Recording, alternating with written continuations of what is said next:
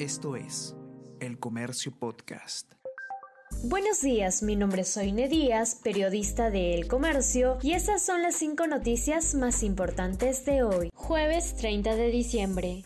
Castillo contradice al Minedu sobre el regreso a clases. El presidente Pedro Castillo llamó a una cruzada para que escolares vuelvan en abril a las aulas, pese a que directiva ministerial dispone que sea en marzo. Representante de colegios y analistas esperan que sea un error y no un improvisado cambio de política. Al cierre de esta edición, el Ejecutivo no se pronunciaba.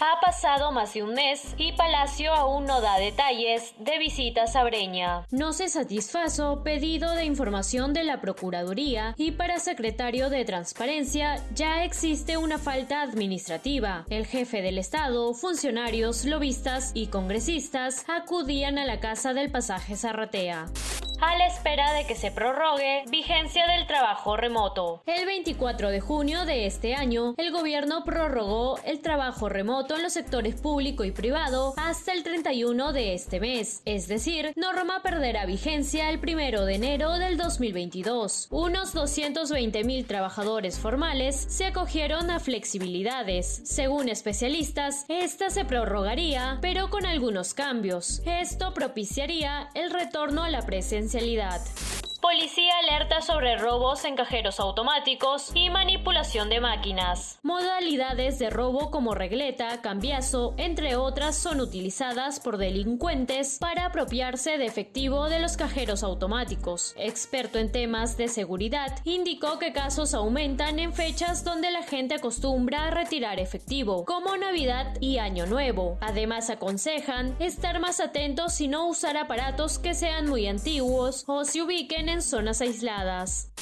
sin playas durante el año nuevo. El gobierno prohibió el acceso a los balnearios de todo el país mañana 31 de diciembre y el sábado 1 de enero para evitar contagios con el COVID-19. Agua Dulce estará cerrada pese a ser uno de los puntos más concurridos de la Costa Verde. Para el Colegio Médico, una medida tan breve no tendrá real impacto. Y no te pierdas hoy en el podcast Primera Llamada. El periodista Juan Diego Rodríguez conversa con la directora de teatro Eva Luna Valivieso sobre el papel del teatro en marchas y represión. Esto fue El Comercio Podcast.